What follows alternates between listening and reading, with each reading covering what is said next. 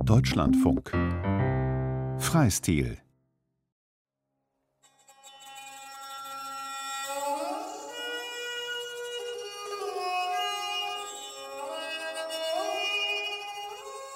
Von jenen dreien, den alten, unbekannten Getränken, welche aus fremden Ländern zu uns gekommen und jetzt durch öfteren Gebrauch berühmt geworden sind, dem Tee, dem Kaffee und der Schokolade, werden die beiden ersteren am häufigsten getrunken. Allein sie werden dadurch nicht vorzüglicher oder gesünder als der letzte. Dieser wirkt nicht so stark auf den Körper, zehrt nicht, raubt die Kräfte nicht vor der Zeit und leistet in manchen Krankheiten Hilfe. So beschreibt Karl von Linné, einer der Begründer der modernen Biologie, Ende des 18. Jahrhunderts den Kakao. Damals ein Luxusprodukt, das vor allem in adeligen Kreisen als Trinkschokolade gereicht wurde. Linné ist es auch, der dem Kakaobaum und seinen Früchten einen geradezu sprechenden Namen gibt. Theobroma, zu Deutsch Speise der Götter. Beheimatet in Lateinamerika diente Kakao den Olmeken, Azteken und Maya schon 2000 vor Christus nicht nur als Nahrungsmittel, sondern auch als Hilfsmittel bei spirituellen Ritualen. Kakahuatl, Kakaowasser, nannten die Azteken ihr Getränk, das vor allem Personen der Oberschicht kalt zu sich nahmen. Auch die heiß zubereitete Variante der Maya hatte wenig mit der heute in den europäischen Breitengraden bekannten Trinkschokolade gemeinsam. Das Volk der Maya besaß ungefähr 1000 Rezepte, viele davon mit Chili oder Cayennepfeffer. Für kultische Anlässe röstete die Ehefrau des Zeremonienmeisters die Bohnen und zerrieb sie zwischen zwei Steinen. Das machte sie in einer Kochhütte neben dem Tempel. Durch Unterrühren von Gras entstand ein schäumender Kakaobrei. Dann wurde Wasser in die Brühe hineingerührt, die Flüssigkeit abgeseit und in Schalen umgefüllt. Der größte Unterschied zum Aztekenrezept war, Maya-Kakao, in ihrer Sprache Cocolatl, wurde mit gekochtem Wasser zubereitet. Die Spanier, die Mittelamerika im 16. Jahrhundert eroberten, übernahmen Verfahren und Bezeichnung. Allerdings ließen sie die scharfen Gewürze weg und nahmen stattdessen große Mengen Zucker hinzu, was das Getränk auch bei den europäischen Besatzern sehr beliebt machte. Der Grundstein für den Erfolg des Kakaos im westlichen Raum war gelegt und damit auch die Basis für die Entzauberung der Pflanze sowie die Ausbeutung von Mensch und Natur.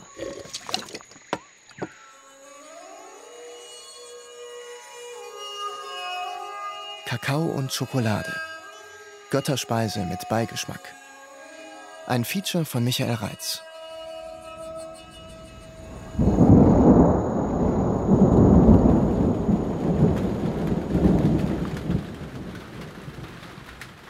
Erstmal ist die Kakaopflanze schon allein eine Diva, die nur unter bestimmten Bedingungen wächst. Schildert Torben Erbrath, geschäftsführendes Vorstandsmitglied der Stiftung Kakao und Schokoladenwirtschaft. Für die Weiterverarbeitung zur Schokolade, wie sie in Europa seit Mitte des 19. Jahrhunderts hergestellt wird, gilt Ähnliches, sagt der Publizist und Kakaohändler Holger Intfeld. Wenn es regnet, wird die Schokolade anders, als wenn die Sonne scheint draußen. So unterschiedlich ist Schokolade halt noch. Wie jede Kleinigkeit. Eine Stunde länger laufen, langsamer drehen der Geschwindigkeit, alles verändert den Geschmack. Ne? Bei so einem unglaublich komplexen Stoff wie Kakaobohnen ist es auch das Faszinosum. Der hyperempfindliche Kakaobaum kann bis zu 10 Meter hoch werden und wächst ausschließlich in tropischen Gegenden. Er braucht den Schatten anderer Gewächse. Ansonsten kann Schlimmes geschehen. Es gibt Kakaokrankheiten wie Black Pot Disease, die Schwarzfäule zum Beispiel, oder die Hexenbesenkrankheit in den 70er Jahren in Brasilien. Das sind eher Kakaokrankheiten. Derzeit ist in Westafrika oder eigentlich auch schon seit Jahrzehnten, aber immer noch nicht ausgerottet, die sogenannte Swollen Shoot Virus Krankheit wo eben halt der Kakaobaum, wo es dann eben Verdickungen gibt und der Kakaobaum entfernt werden muss. Außerdem kann es zu sogenannten Fehlaromen kommen hervorgerufen zum Beispiel durch falsche Lagerung der Kakaobohnen. Der Kakao schmeckt dann ranzig oder schimmelig. Und das wirkt sich dann natürlich bei der Schokoladenproduktion auch aus. Wenn man die nicht aussortiert, die Kakaobohnen, die das haben, dann kann es durchaus passieren, dass die Schokolade auch noch schlecht schmeckt. Und das muss natürlich verhindert werden. Was den Siegeszug des Kakaobaums als Nutzpflanze begünstigte, war die Anordnung seiner Früchte. Sie liegen nämlich nicht alle in der Krone des Baumes. Die meisten können mit scharfen Messern vom Stamm geschnitten werden. Inzwischen kommt der weitaus größte Teil der Produktion nicht mehr aus der Ursprungsregion des Kakaos im heutigen Ecuador, sondern aus Westafrika. Von den 22 Arten des Kakaobaums werden nur sechs als Nutzpflanze verwendet. Geschmacksvielfalt ade. Ähnlich wie beispielsweise beim Kaffee oder dem Bier steht der Vorwurf des Einheitsgeschmacks im Raum, der durch die industrielle Produktion der Genussmittel entstanden ist. Auf der Strecke bleibe da die Vielfalt des Rohprodukts und das, was in ihm steckt. Unter dem Titel Schokoladenrebellen, der Sound der neuen Kakaokultur, hat der Journalist und Unternehmer Holger Entfeld seine harsche Kritik an diesem Einheitsbrei veröffentlicht. Die Bohne hat unendlich großartige aromatische Eigenschaften und in 99,9 Prozent werden die halt komplett flach gebügelt, damit am Ende halt ein relativ konventioneller Geschmack entsteht. Und das Temperieren, sprich irgendwie die Haltbarmachung, ist sozusagen der Todesstoß. Zumal ein Faktor hinzukommt. Kakaosorten werden in zunehmendem Maß geklont, wie der Ethnologe und ehemalige Entwicklungshelfer Klaus Kruse erzählt. Kakao ist beheimatet in Südamerika.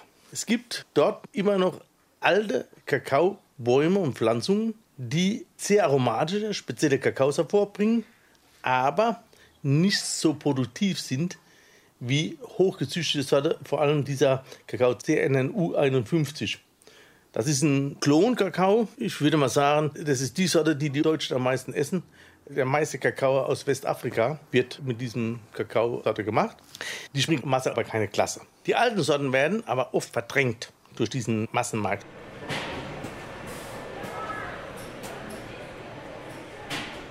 Ein Sonntag im Schokoladenmuseum Köln. Großer Andrang herrscht in dem Teil des Museums, in dem sich die Herstellung handelsüblicher Schokolade und Pralinen nachvollziehen lässt. In einer gläsernen Mühle werden die Kakaobohnen gemahlen. Es entsteht eine zähflüssige Masse, die mehrere Stunden in einem großen Bottich gerührt wird. Diesen Vorgang nennt man Conchieren. Je länger er dauert, desto zarter die Schokolade. In einer Fertigungs- und Verpackungsstraße lässt sich dann die Portionierung zu kleinen oder großen Tafeln beobachten. Was die Besucher in diesem Teil des Museums nicht sehen, sind die vorangegangenen Arbeiten, die notwendig sind, bis der Kakao überhaupt in einer Schokoladenfabrik landet.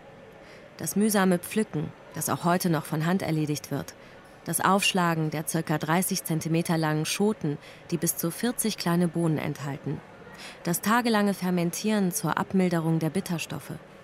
Dabei lautet der Vorwurf der Kritiker, dass durch die industrielle Verarbeitung des Kakaos auch viele seiner wertvollen Nährstoffe verloren gehen. Denn im unbehandelten Zustand ist die Kakaobohne geradezu eine Nährstoffgranate, wie auch der preußische Naturforscher und Lateinamerika-Reisende Alexander von Humboldt wusste. Kein zweites Mal hat die Natur eine solche Fülle der wertvollsten Nährstoffe auf einem so kleinen Raum zusammengedrängt wie gerade bei der Kakaobohne. Wie kostbar die Kakaobohnen für die Menschen früherer Hochkulturen waren, wird auch dadurch deutlich, dass sie als Zahlungsmittel verwendet wurden. Der spanische Eroberer Hernán Cortés schrieb an seinen Kaiser Karl V. Dies ist eine Frucht wie Mandeln. Man verkauft sie gemahlen und schätzt sie im ganzen Lande als Münzen, sodass man auf den Märkten allen Bedarf dafür kaufen kann. Die Maya- und Aztekenstämme ließen ganz besondere Sorgfalt bei der Verarbeitung der Kakaobohne walten, wie der spanische Mönch Bernardino de Sahagún Mitte des 16. Jahrhunderts berichtete. Er erzählte, dass am Hof des Aztekenkönigs Montezuma Kakao immer am Schluss der Mahlzeiten getrunken wurde, allerdings nur von den Edelleuten. Die Zubereitung des Getränks, das die Azteken kalt genossen, besorgten spezielle Köchinnen. Bernardino de Sahagún schreibt über eine von ihnen: Sie mahlt die Kakaobohnen. Sie zerstampft, bricht und zerkleinert sie zu Pulver. Sie sortiert sie aus, verliest und trennt sie. Sie durchtränkt sie, durchfeuchtet sie, weicht sie ein. Sie fügt sparsam, zurückhaltend Wasser hinzu. Sie reichert es mit Kohlensäure an, filtert es, siebt es, schüttet es hin und her, bringt es zum Sprudeln. Sie lässt es eine Krone bilden, stellt Schaum her. Sie entfernt die Krone, lässt es dickflüssig werden und trocknen. gießt Wasser dazu, rührt Wasser hinein. Bernardino de Sahagún berichtete auch, dass das köstlichste der Schaum auf dem Kakao sei. Der wurde erzeugt, indem die bereits fertige Flüssigkeit aus einer Höhe von einem halben Meter in ein anderes Gefäß umgefüllt wurde.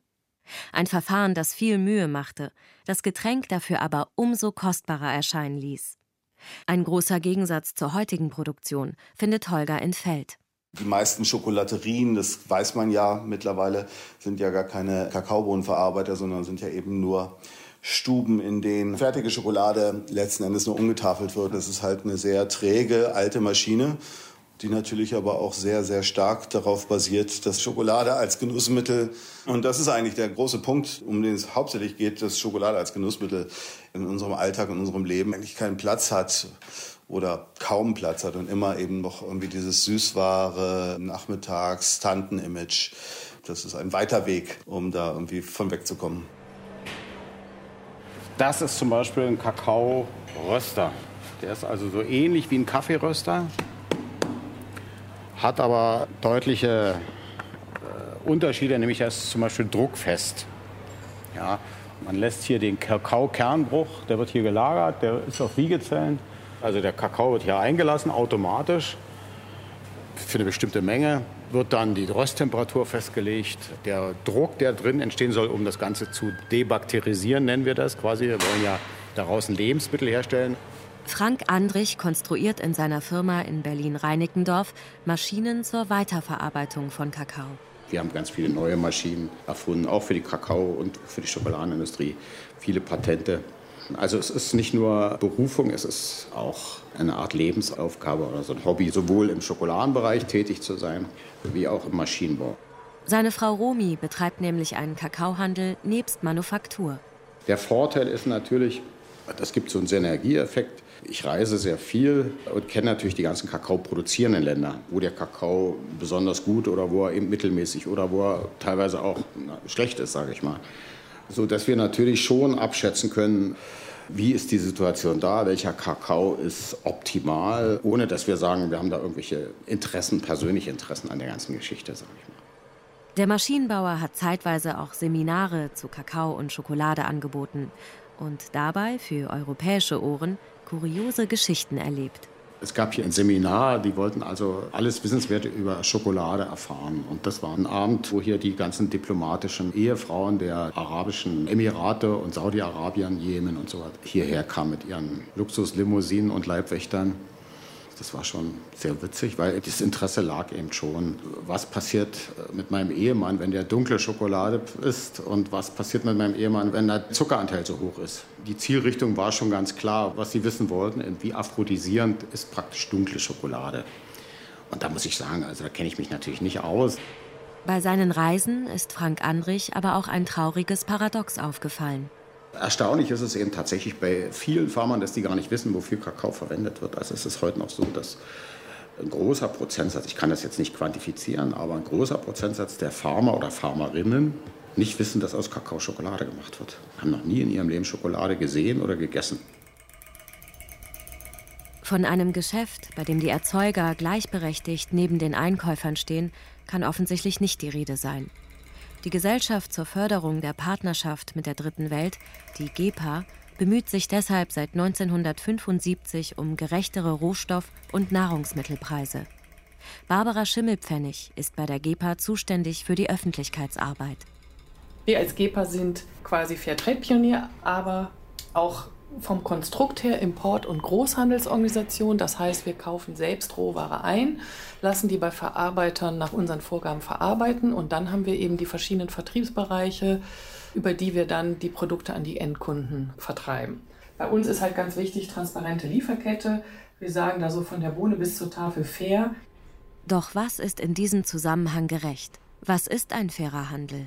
Ein Handel ist für uns fair, wenn die Menschen hinter den Produkten, die die Rohware herstellen, beachtet werden, vor allen Dingen ihre Arbeits- und Lebensbedingungen und wenn auch die ganze Lieferkette transparent bis ins Produkt zurückverfolgbar ist.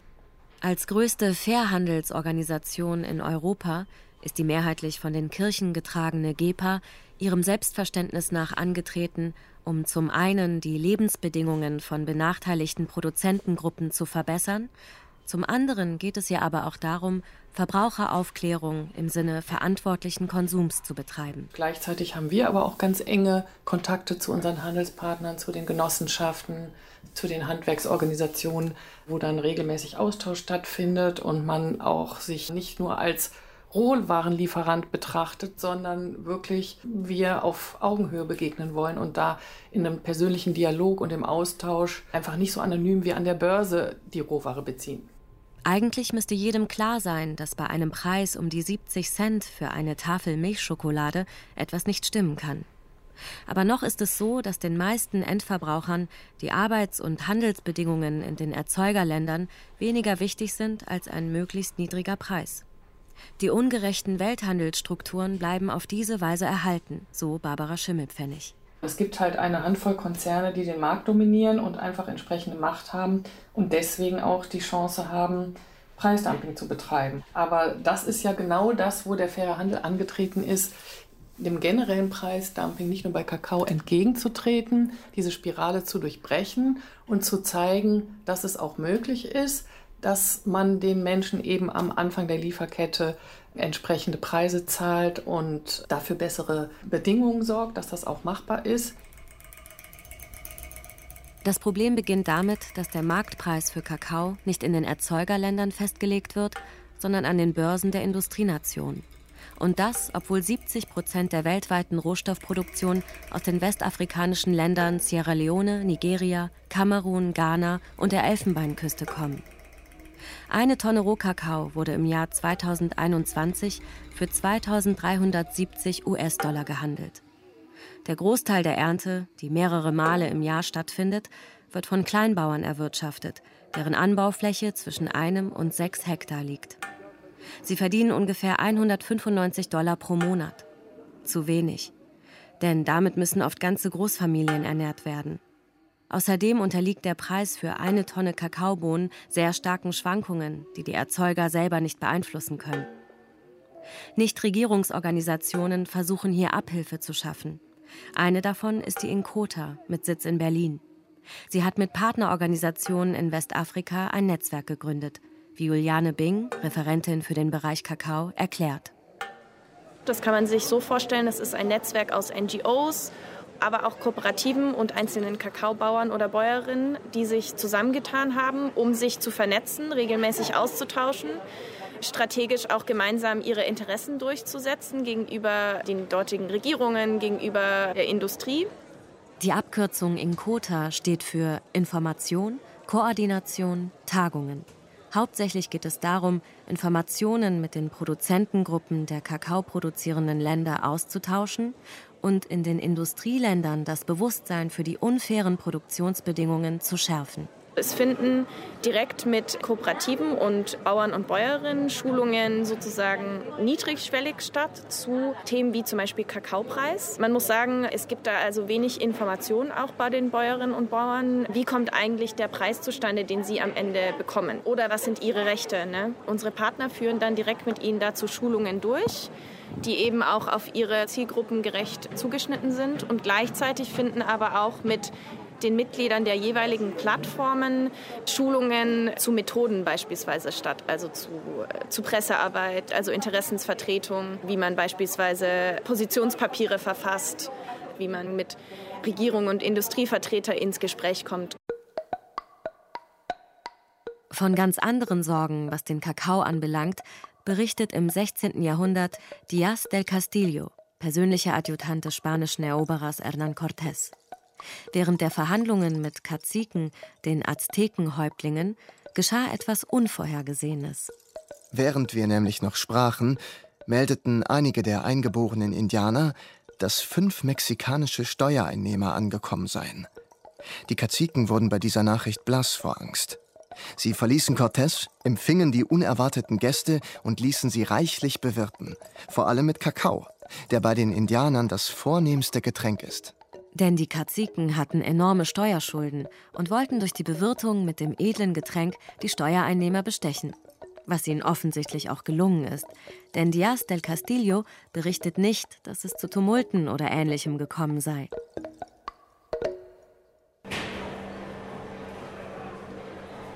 Nach Berechnungen der Mitarbeitergenossenschaft Etikable müsste der Preis für eine Tafel Schokolade im Jahr 2022 mindestens 2,50 Euro betragen, um den Kakaobauernfamilien ein menschenwürdiges Leben zu ermöglichen. Einige kakaoproduzierende Länder sind deshalb auch dazu übergegangen, die Differenz von Welthandelspreis und fairem Preis durch Ausgleichszahlungen aufzufangen und damit den Bäuerinnen und Bauern unter die Arme zu greifen. Oder, erzählt Maschinenbauer Frank Andrich, sie unterstützen eine qualitativ besonders wertvolle Produktion durch finanzielle Belohnung. Es gibt ja Länder äh, wie Ghana, die haben also eine extra Prämie auf ihren Kakao, weil eben der Reinigungsprozess und der Fermentierungsprozess besonders intensiv betrieben und auch kontrolliert werden, staatlich kontrolliert werden, sodass der quasi äh, immer noch mit einer Prämie beaufschlagt wird. Um der Misere aus fremdbestimmten Welthandelspreis und der damit verbundenen Selbstausbeutung zu entgehen, haben sich viele Kakaobäuerinnen und Bauern auch zu Genossenschaften oder Kooperativen zusammengeschlossen. Die dann quasi den Kakao zusammen verwerten und die dann einfach bessere Preise erzielen, auch mehr Druckmittel haben, um ihren Kakao zu verwerten. Teilweise auch langsam anfangen, selber Kakao schon dort vor Ort zu verarbeiten. Ein Schritt zu mehr Selbstbestimmung. Es wäre den Erzeugern von Kakao sehr geholfen, wenn sie in der Lage wären, ihren Kakao nicht nur zu ernten, sondern auch weiter zu verarbeiten. Sie würden damit der Schokoladenproduktion in den importierenden Ländern einige Arbeitsschritte abnehmen, könnten den verarbeiteten Kakao zu höheren Preisen verkaufen und so ihren Gewinn steigern. Fraglich ist allerdings, ob das für die westlichen Abnehmer überhaupt attraktiv ist. Frank Andrich ist aber überzeugt, dass das eine gute Entwicklung ist. Ich habe dazu mal Kontakt mit dem Bundesministerium für internationale Zusammenarbeit, die mich dann teilweise interviewen, wohin mit Fördergeldern, was können wir tun, wo ich dann schon mal Empfehlungen gesagt habe, oh Mensch, investiert doch insbesondere in Bildung oder in solche Projekte, kleine Kooperativen mit sogenannten Mini-Fabriken auszustatten. Und da haben wir welche entwickelt in den letzten Jahren, wo also die Investition nicht so groß ist. Normalerweise eine Kakaofabrik für 20.000 Tonnen Kakaoverarbeitung im Jahr. Ich sage mal, die kostet im Durchschnitt 25 Millionen Euro als Beispiel. Das kann sich natürlich kaum jemand leisten. Die großen Konzerne, für die ist das kein Problem. Die kriegen meistens sogar noch Fördermittel durch die DIG, durch die Deutsche Entwicklungsbank, wobei die das gar nicht brauchten. Die Bildung von Kooperativen stößt allerdings bei vielen Kakaoproduzenten vor Ort noch auf reichlich Skepsis, so Juliane Bing von Inkota weil es eben so viele Kooperativen gibt, weil oft die Organisationsstrukturen nicht sehr gut ausgebildet sind, fehlt vielen Bäuerinnen und Bauern das Vertrauen, dass wenn sie in einer Kooperative sind, dass sich dann die Führung der Kooperative sich bestmöglich für ihre Interessen einsetzt. Es gibt nur Schätzungen und man geht ungefähr davon aus, dass nur ungefähr ein Drittel der Bäuerinnen und Bauern in der Côte d'Ivoire im Kakaosektor in einer Kooperative überhaupt sind. Also viele sind überhaupt gar nicht organisiert, ja, sondern wirklich ganz allein für sich.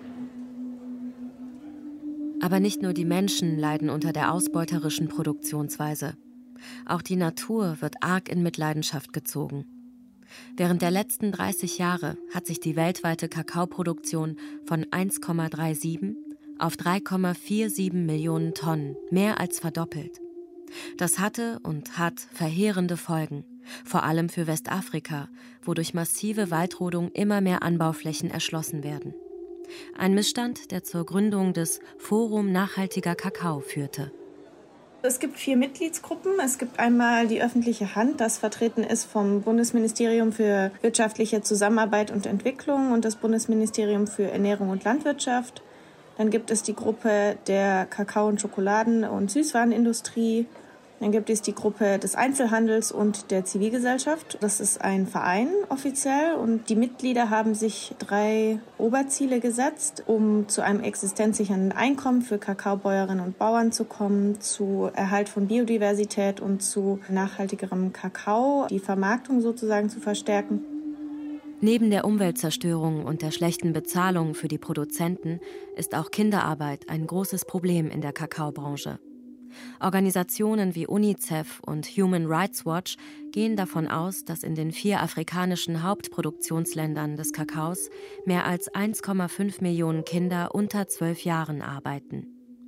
Ein Sack voll Kakaobohnen wiegt zwischen 40 und 60 Kilo. Es lässt sich leicht ermessen, wie brutal die Umstände sind, die zu Schoko-Osterhasen und Weihnachtsmännern führen.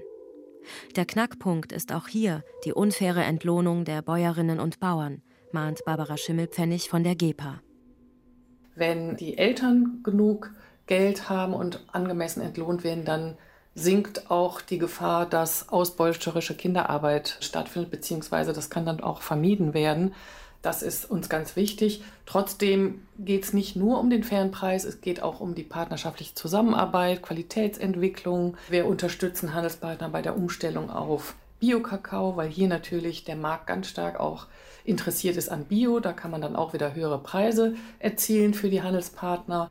Ein Beispiel für fairen Handel ohne Kinderarbeit und Urwaldrodung ist Etikable, eine Mitarbeitergenossenschaft, deren deutscher Sitz in Berlin ist und die eine Fabrik in Florence, Frankreich, leitet.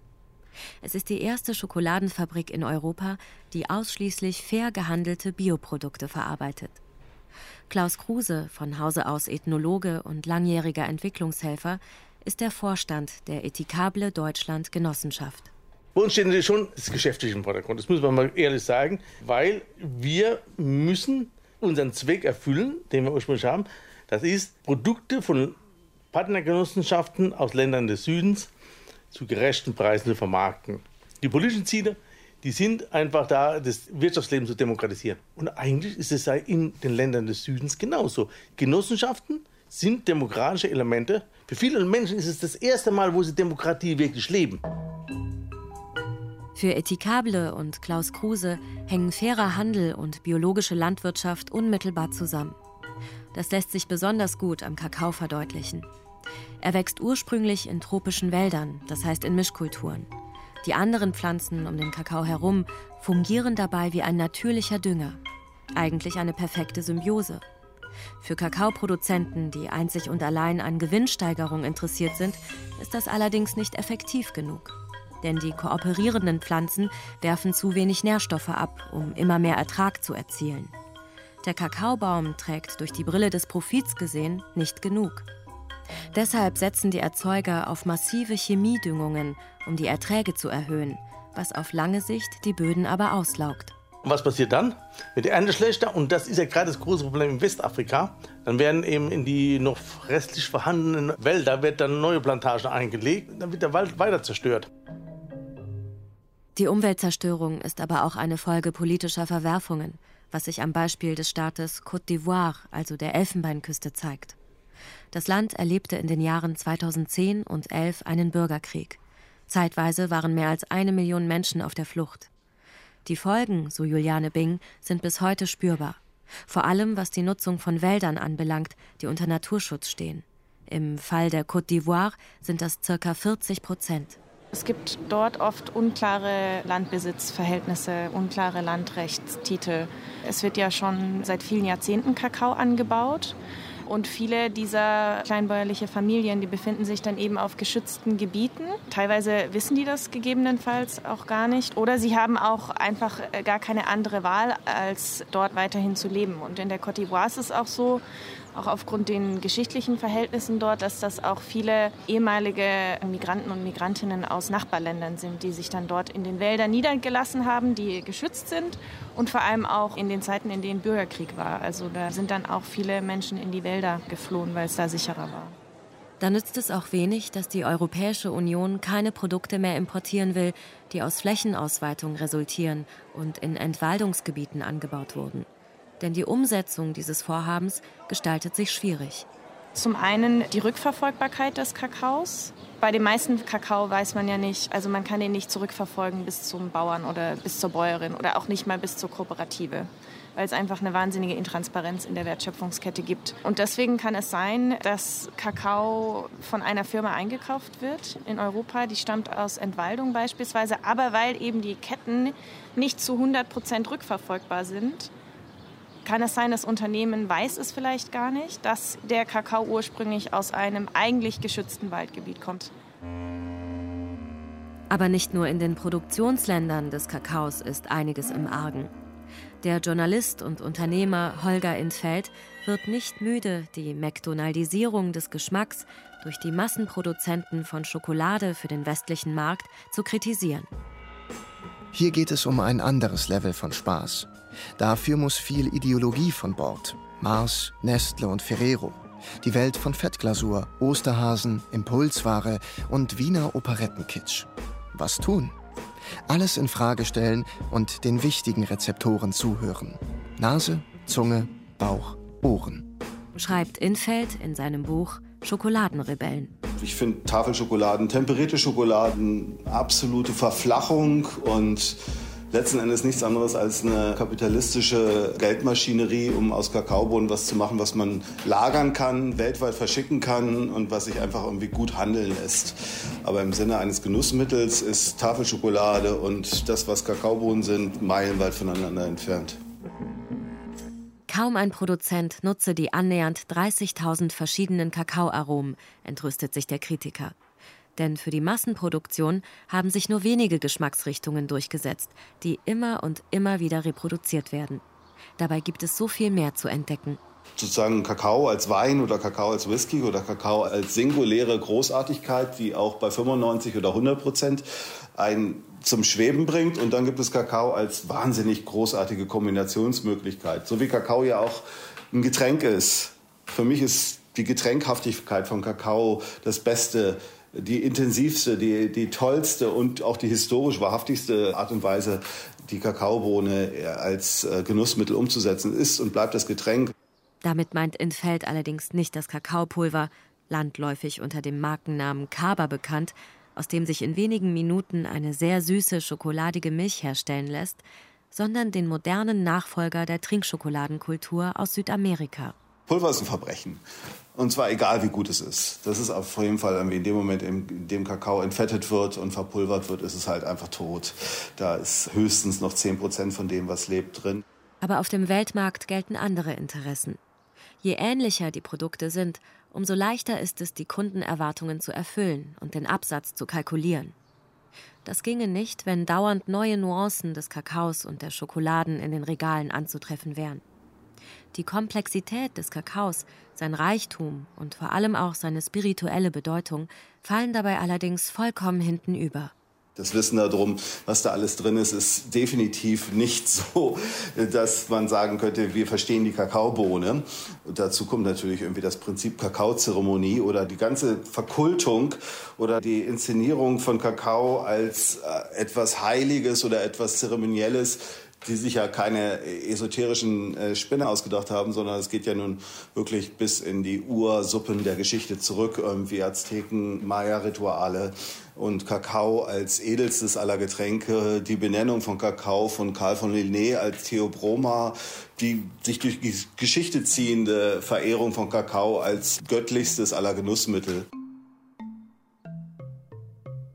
Die Vermarktungsmöglichkeiten von Kakao und Schokolade schienen zu Beginn der Nullerjahre erschöpft. Es kamen infolgedessen Projekte auf die wirtschaftliche Bildfläche, die die Bohne und die Schokolade aufpeppen sollten. Ein Produkttuning gewissermaßen. Schokoladenverköstigungen in Kombination mit Wein, Cognac oder Whisky wurden lanciert. Ein weiteres Geschäftsmodell, so Holger Entfeld, sind spirituelle Kakaozeremonien. Ich habe auch ein eher distanziert, ironisches Verhältnis zu dem ganzen Kakao-Zeremonie. Trotzdem finde ich das äh, besser als das äh, Schokoladen-Wein-Tasting. Das ist ja auch total beliebt. In dem Moment, in dem man Alkohol dazu fügt, irgendwie wird da gleich irgendwie, kann man das gleich in einer ganz anderen Preisliga und dann kann man das auch vom, vom Sonntagnachmittag in den Abend hieven. Bevor wir weiter einsteigen, möchte ich gerne dem lieben Herrn Reitz ein Tässchen von unserem köstlichen Kakao anbieten und diesen Kakao jetzt für ihn zubereiten. Ein umgebautes Fabrikgelände im Kölner Stadtteil Kalk. Hier hat Barbara, die ihren Nachnamen nicht öffentlich nennen möchte, mit ihrem Sohn zusammen eine Firma aufgebaut, die den Ehrgeiz hat, Kakao nicht nur schmeckbar, sondern auch erlebbar zu machen und so eine kaufkräftige urbane Käuferschicht anzusprechen. Das Erste, was man halt tut, bevor man sich so ein kleines Kakaoritual gönnt, ist die Banderole entfernen dann den Kakao innerhalb des Pergaminpapiers so sanft zu zerdrücken. Und dann füllt man die sich öffnende Pergaminumhüllung in ein Gefäß. So, ich gieße jetzt die Hafermilch in den Topf. Langsam erwärmt sich der Rohkakao mit der Hafermilch auf 65 Grad. Das ist die ideale Temperatur. Der Rohstoff darf nicht zu heiß werden, um Magnesium, Calcium, Eisen und Antioxidantien zu erhalten. Denn was Humboldt schon wusste, betont auch Valeria Braun, die in den Räumen der ehemaligen Fabrik Kakaozeremonien durchführt. Kakao richtig zubereitet gilt als Superfood. Also hier schmeckt man wirklich, dass er sehr würzig schmeckt. Man kann auch das Chili leicht eher kosten. Es ist tatsächlich nicht wie herkömmlicher Kakao. Also hier wird Kokosblütenzucker verwendet und ja, ganz tolle Gewürze wie Muskat ist da, glaube ich, drin, Zimt ist da drin, Kardamom. Also wirklich tolle Gewürze, die äh, ja, das Ganze auch schön abklingen lassen. Also es ist sehr vollmundig, wenn man das so sagen kann. Die Firma verarbeitet ausschließlich Kakao aus Lateinamerika. Denn dort entdeckte die Inhaberin, von Hause aus Lehrerin, vor einigen Jahren ihre Leidenschaft für Kakao. Das erste Mal, als ich zurückflog, habe ich mir 45 Kilogramm Rohkakao mitgenommen. Und dann habe ich halt überlegt und experimentiert und äh, ich habe das all meinen Freunden zu trinken gegeben, die fanden das auch unglaublich lecker und besonders. Und dann bin ich ein zweites Mal nach Südamerika geflogen und wollte halt den Kakao auch tiefer ergründen, habe dann auf Kakaoplantagen mitgearbeitet und viele Leute aus der Branche auch kennengelernt. Als ich dann wieder nach Hause kam, hatte ich so das Gefühl, jetzt habe ich das Fundament, jetzt kann ich selber was entwickeln. Doch bis zur ersten gepressten Kakaokugel war es ein weiter Weg. In zahllosen Probeläufen testeten Barbara und ihr Sohn alle möglichen Geschmacksrichtungen aus. Verwendet wurden dabei die ursprünglichen Criollo-Kakaosorten. In der Zeit, wo man immer mehr Kakao brauchte, haben natürlich die großen Unternehmen sich Gedanken darüber gemacht, wie man ertragreichere Sorten züchten kann. Das haben sie auch getan, aber das ging dann auf Kosten des Geschmacks. So ähnlich wie es beim Kaffee auch ist. Beim Kaffee weiß das ja jeder, beim Kakao ist es den meisten Menschen nicht bekannt. Und diese Criollo-Kakaosorten gehören eben zu den feinen Urkakaosorten oder beziehungsweise zu den feinen Sorten, die dem Urkakao noch sehr nahe sind und dadurch einfach geschmacklich und von den Inhaltsstoffen her viel hochwertiger sind als die hochgezüchteten Kakaosorten. Und sie entwickelte ein Rezept, das sich an die Trinkkultur der Inka und Maya anlehnt. Die Inka und Maya haben traditionell aus den rohen Kakaobohnen, die nur fermentiert wurden, nicht geröstet und dann fein zermahlen, ein Getränk zubereitet, was sie in ihren spirituellen Zeremonien verwendet haben. Und dieses Getränk wurde nur ausschließlich mit Chili gewürzt und nicht gesüßt. Wir haben auch erfahren, wie wohltuend dieses Getränk ist, haben aber den Eindruck gehabt, es ist den Geschmackskulturen in unseren Breiten so fremd, dass wir ein wenig Kokosblütenzucker hinzufügen, entsprechende Gewürze, die das Ganze für uns angenehmer machen, aber nebenbei diese traditionelle Herstellung Chili, Rohkakao und Wasser integrieren. Wichtig war dabei auch, dass sich die Form des neuen Produkts deutlich von herkömmlichen Darreichungsformen unterscheiden sollte. Heraus kam dann die Kakaokugel. Die Kakaokugel, die ist halt so konzipiert, dass man sich ganz einfach ein kleines Ritual zu Hause gönnen kann, indem man eben diese Kugel genießt, wie sie verpackt ist, wenn man sie auspackt, wenn man sie zerbröselt und den Duft einatmet und dann nachher eben mit einem Gefühl für die Wertigkeit dieses tollen Kakaos das Getränk zu sich nimmt. Doch es geht in der ehemaligen Fabrikhalle nicht nur um den Verkauf der Kakaokugeln. Auf liebevoll eingerichteten 120 Quadratmetern Betriebsfläche finden regelmäßig schamanische Kakaorituale statt. Geleitet werden sie von Valeria Braun. Sie sagt zur Geschichte dieser schamanischen Praxis: Das diente und dient heute noch dazu, um soziale und mentale Barrieren abzulegen, um uns ja mehr zu öffnen und auch gleichzeitig in der Gemeinschaft zu sein. Vor allen Dingen ist der Kakao auch ein Produkt aus der Natur und da geht es auch darum, dass wir die Verbindung zwischen der Natur und dem Menschen nochmal wieder herstellen und verdeutlichen. Und genau, die Schamanen leben ja auch bekannterweise sehr im Einklang mit der Natur und ihren Zyklen. Daher kann uns Kakao auch dazu verhelfen, wieder mehr in uns zu kehren und auch diese Verbindung zu spüren tatsächlich. Barbara hat es bei ihren Reisen nach Lateinamerika im Original erfahren. Es ist bei den Inka und Maya Tradition, dass man mindestens 25 Gramm reinen Kakao zu sich nimmt und bei dieser Dosis Effekte spürt, wie dass man sich leicht angeregt fühlt, dass man das Gefühl hat, das Herz öffnet sich, dass man das Gefühl hat, man ist glücklich, man kann, man kann viel leichter zu anderen Menschen Kontakt äh, aufnehmen, man ist verspielter, man ist kreativer. Dazu braucht man halt eine bestimmte Dosis. Für viele ist ja auch so eine Kakaozeremonie etwas Neues, etwas Unbekanntes. Es ist ja noch nicht so weit verbreitet hier in der westlichen Kultur. Und da unterstützen uns zum Beispiel Atemübungen oder Achtsamkeitsübungen wie Meditation, erstmal den Blick nach innen zu richten und ja gar nicht so viel im Außen zu sein, sodass auch ähm, die Leute sich leichter öffnen können. An den Kakaozeremonien nehmen meistens zwischen acht und zehn Personen teil. Erstaunlich sei dabei die Zusammensetzung, so Valeria Braun. Man würde jetzt natürlich denken, das sind wahrscheinlich mehr Frauen. Tatsächlich ist es aber so, dass es ziemlich ausbalanciert war jetzt die letzten Male. Und lustigerweise für die kommende Zeremonie am Samstag, die stattfindet, haben sich mehr Männer angemeldet. Also das war auch total interessant, weil man hat ja irgendwie so immer diesen stereotypischen Gedanken, dass das irgendwie mehr Frauen sind, die sich fürs Tanzen oder für Yoga oder für Meditation, Achtsamkeit interessieren.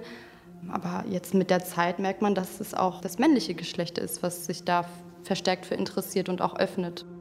Das Wertvolle an solchen Zeremonien, sagt Valeria Braun, sei der zwischenmenschliche Austausch, sich Raum zu nehmen, um von der alltäglichen Hektik Abstand zu bekommen wie jetzt das Anrühren des Kakaos. Also dieser Prozess, das ist auch nicht etwas, was man nebenbei macht in einer Zeremonie, sondern da ist man wirklich mit dem Fokus bei dem Kakao und geht da wirklich mit seinen ganzen Sinnen ran und mit Intention und das ist dann auch so wertvoll, dass man das auch in der Gruppe teilen kann, weil man auch merkt, okay, es sind halt tatsächlich so kleine Dinge im Leben, die dann auch so eine große Wirkung haben und die dann auch, wenn man sie mit Intention durchführt, auch letzten Endes einen großen Einfluss auf uns Menschen haben oder haben können.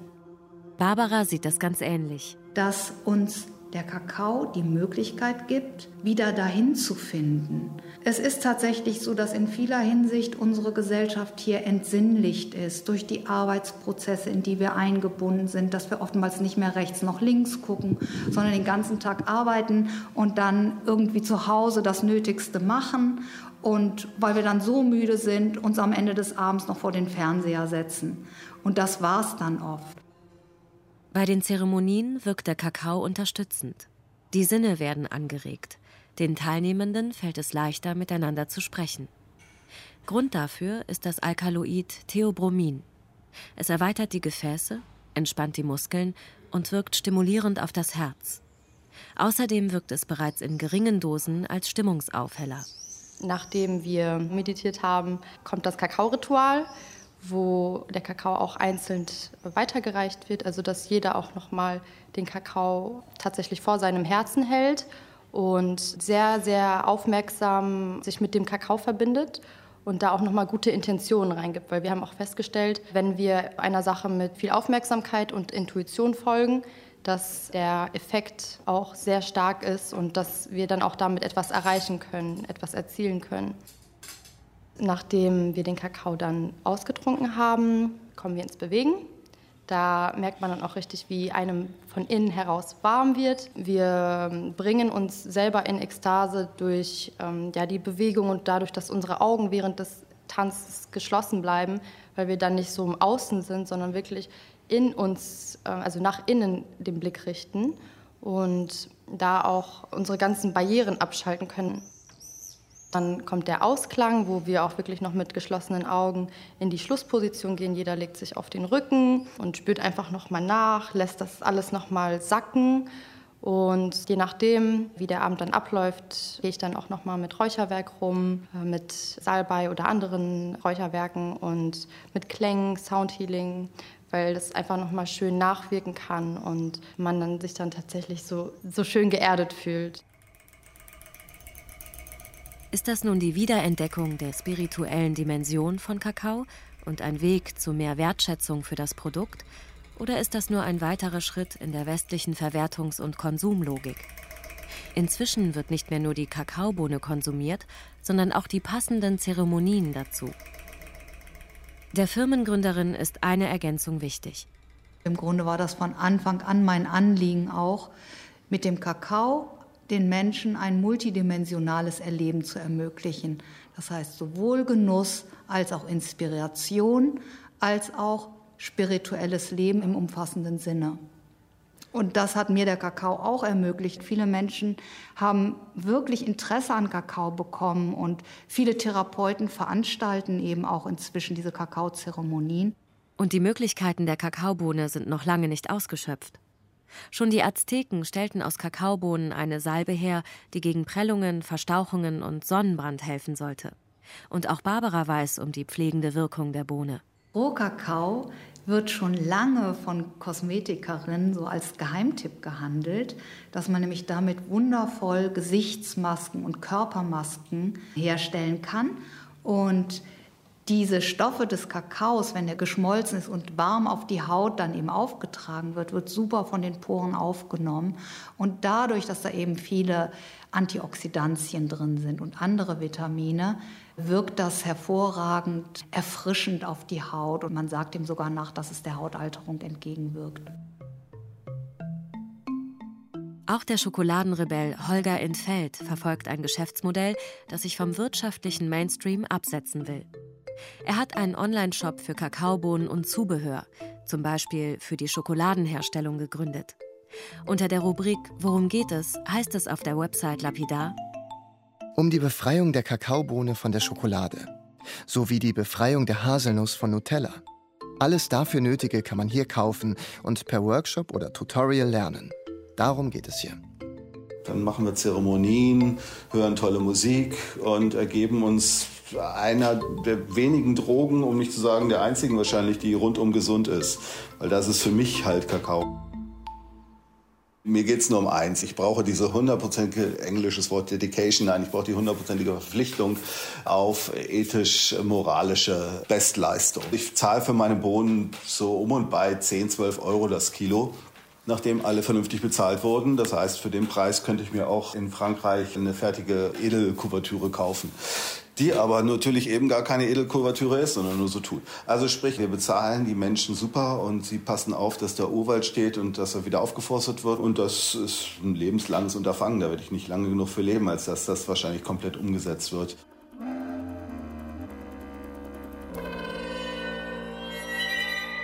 Kakao, Kakaopulver, Pralinen und Schokolade sind eben nicht nur Nahrungs- und Genussmittel, sondern auch eine Frage der Moral und der globalen sozialen Gerechtigkeit.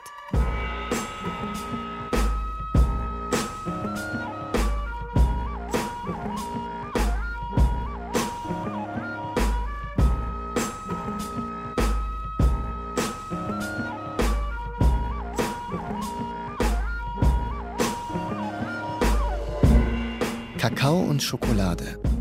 Götterspeise mit Beigeschmack. Ein Feature von Michael Reitz.